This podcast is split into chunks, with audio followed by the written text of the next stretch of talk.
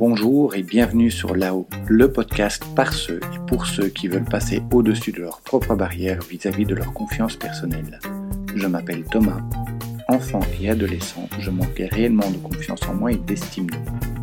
J'ai vécu le harcèlement scolaire et la solitude sociale durant de longues années. Les gens qui me connaissent actuellement tombent souvent des nues lorsqu'ils apprennent ce parcours, car il est tellement à l'opposé de l'image de confiance que je dégage actuellement. Je suis convaincu que nous pouvons tous améliorer nos niveaux de confiance et d'estime personnelle. Je sais par expérience que contrairement aux idées reçues, ce ne sont ni des choses innées, ni des rêves inaccessibles, et que toi aussi tu peux le faire. C'est pour cela que j'ai créé ce podcast qui a pour but de t'inspirer et de te donner des pistes pour que toi aussi tu puisses t'épanouir, prendre confiance et prendre la place qui te revient dans la société.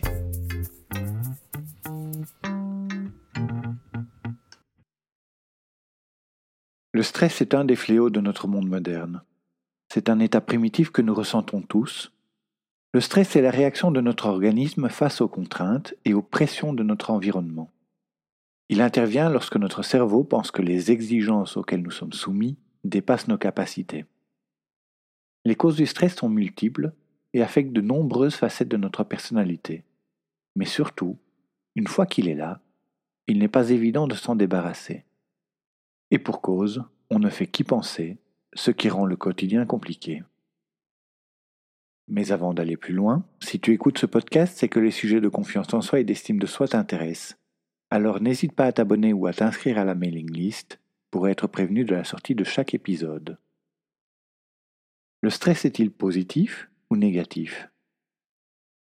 Tu as probablement déjà entendu parler de stress positif et de stress négatif.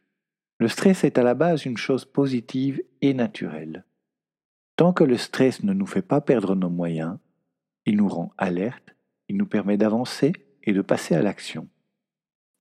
Au quotidien, de petites doses de stress peuvent être profitables. Car tout en te fournissant un peu d'adrénaline, en augmentant ton rythme cardiaque et en accélérant un peu ta respiration, il te rend plus conscient et plus centré. Quand tu es un peu anxieux, tu es plus à l'écoute de ton propre ressenti et du monde qui t'entoure. Et donc, tu réagiras plus vite et tu t'adapteras plus à ton environnement. On pense souvent à tort que le stress est une chose que l'on doit cacher. Pourtant, une nervosité modérée sera perçue comme du respect, de la déférence et de la passion pour ton sujet. Ne crois donc pas que pour réussir, tu dois gommer et annihiler toute trace de nervosité. Si tu essayes de te forcer à te sentir calme, cela va te faire perdre en présence et en connexion.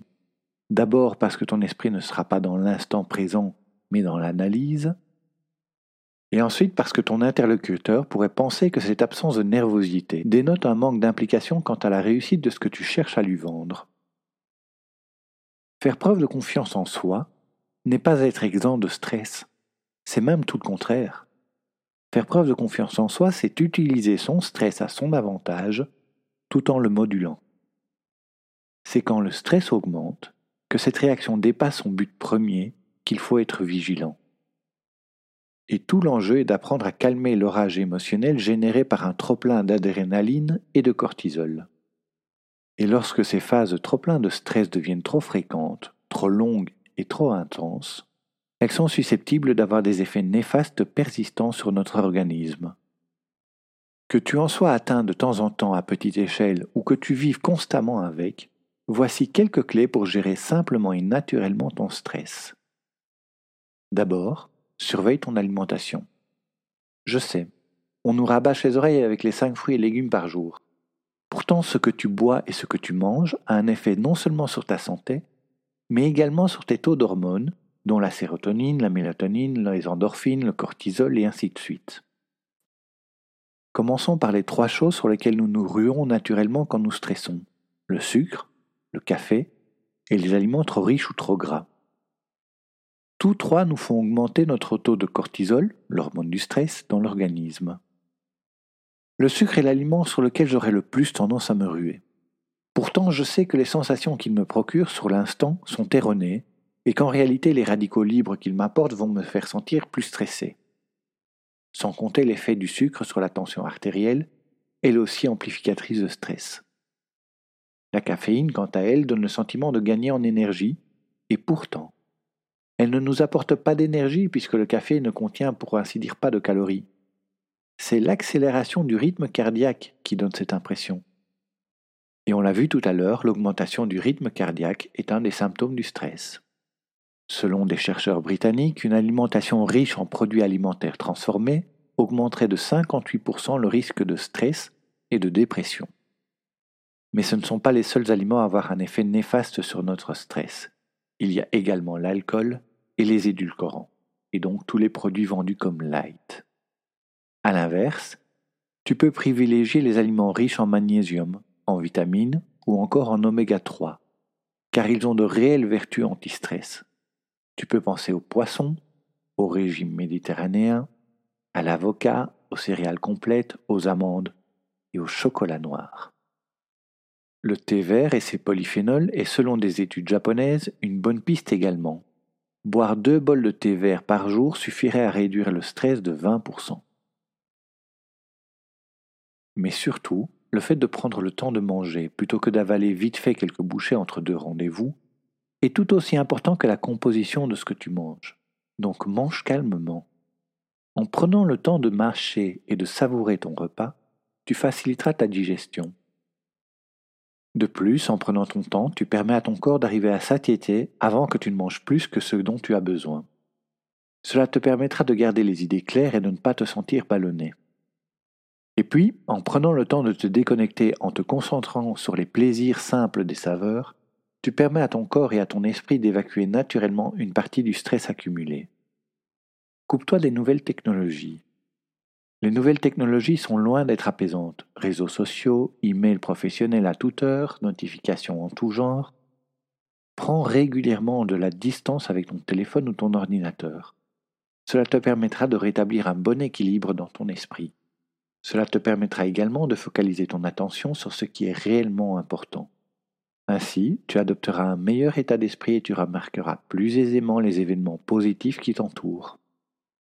Passe une bonne nuit de sommeil et à la rigueur, une bonne sieste.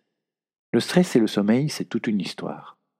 Le manque de sommeil est le gage d'être beaucoup plus vulnérable au stress, car la fatigue augmente le taux d'adrénaline. Mais inversement, aller se coucher en étant stressé t'empêche de trouver le repos. Il est donc primordial que tu recharges parfaitement tes batteries. Le sommeil va t'aider à réduire l'anxiété tout en permettant à ton corps et à ton cerveau de recharger leurs batteries pour affronter la journée. Ce n'est pas tant la quantité de sommeil qui compte, mais surtout la qualité de celui-ci. Pense donc à prévoir une phase détente avant de te coucher. Cela te permettra de plus facilement aborder le sommeil. Si tu en ressens le besoin et que tu en as l'occasion, n'hésite pas à succomber à une petite sieste. Cela te permettra de mieux repartir pour la suite. Travaille aussi ta respiration. Une technique simple pour calmer le stress consiste à respirer. Pose-toi tranquillement, si possible au calme, concentre-toi sur ta respiration. Veille à ce qu'elle soit profonde, calme, lente et régulière. Tu peux prendre une longue respiration par le nez, bloquer ta respiration quelques secondes, pour terminer en expirant lentement par la bouche. Répète ce cycle autant de fois que nécessaire. Tu peux aussi méditer. Voici une méthode qui n'a rien de nouveau et qui a su faire ses preuves à travers le temps pour combattre le stress. Il existe beaucoup de techniques de méditation, je ne vais pas en faire la liste ici. Je te propose un premier exercice de méditation qui te permettra de relâcher la pression, qu'elle soit physique ou psychique. Installe-toi confortablement. Tu peux t'allonger ou te mettre en tailleur si tu le désires. La position assise convient tout autant et elle a l'avantage d'être passe-partout. Prends conscience de toutes les parties de ton corps, en commençant par les orteils et en remontant jusqu'au sommet de ta tête. Chaque fois que tu prends conscience d'une zone de ton corps, serre les muscles qui lui sont associés pendant quelques secondes avant de les relâcher. Continue de zone en zone jusqu'à atteindre les yeux et le front. Chacun peut avoir sa propre manière de méditer, donc rien ne t'empêche d'inventer ta propre routine pour apaiser ton esprit et communiquer avec ta voix intérieure. Il y a aussi la musique et les playlists. Je ne t'apprends probablement rien, la musique adoucit les mœurs. Et de nombreuses études prouvent que la musique a un effet positif sur le stress, l'anxiété et la dépression. Fais-toi des playlists adaptées à différentes situations. Tout comme on fait naturellement des playlists énergisantes pour pratiquer un sport, tu peux te faire une playlist relaxante et même une playlist concentration pour les moments exigeants au travail. Ris et souris. Rire fait toujours du bien. Le corps libère de l'endorphine comme durant l'activité physique. Le rire réduit aussi l'anxiété. Le rire nous permet d'alimenter notre cerveau en oxygène et de relâcher les tensions nerveuses. Sais-tu pourquoi peu d'enfants sont stressés? C'est probablement parce qu'un enfant peut rire jusqu'à 400 fois par jour, ce qui revient à dire qu'il rit 25 fois plus qu'un adulte. Quand tu ressens du stress, rire va t'aider à t'apaiser, réduire ta tension artérielle et te permettre de relativiser. Et même si tu n'as pas envie de rire, faire semblant de rire va avoir des effets similaires. Car ce qui libère des endorphines dans le rire n'est pas dans ta tête, mais dans l'action coordonnée des différents muscles impliqués, dont le diaphragme. Le rire est donc à pratiquer sans modération. Puis tu peux aussi faire attention à ta posture. Je ne pouvais pas faire plus simple qu'avec ce conseil. Autant ton état d'esprit va influencer sur tes attitudes et tes postures, autant le fait de volontairement prendre une posture calme et sereine va t'apaiser. Tout autant que le rire, le fait de prendre de bonnes postures te fera produire de l'endorphine et t'aidera à réguler les autres hormones dont le cortisol. Lorsque ta posture est bonne, ton corps est en phase. Une technique qui t'aidera grandement à améliorer tes postures, c'est le yoga. Je peux également citer la danse, les arts martiaux, et tous les sports qui demandent de reproduire certains mouvements et certaines postures à l'envie.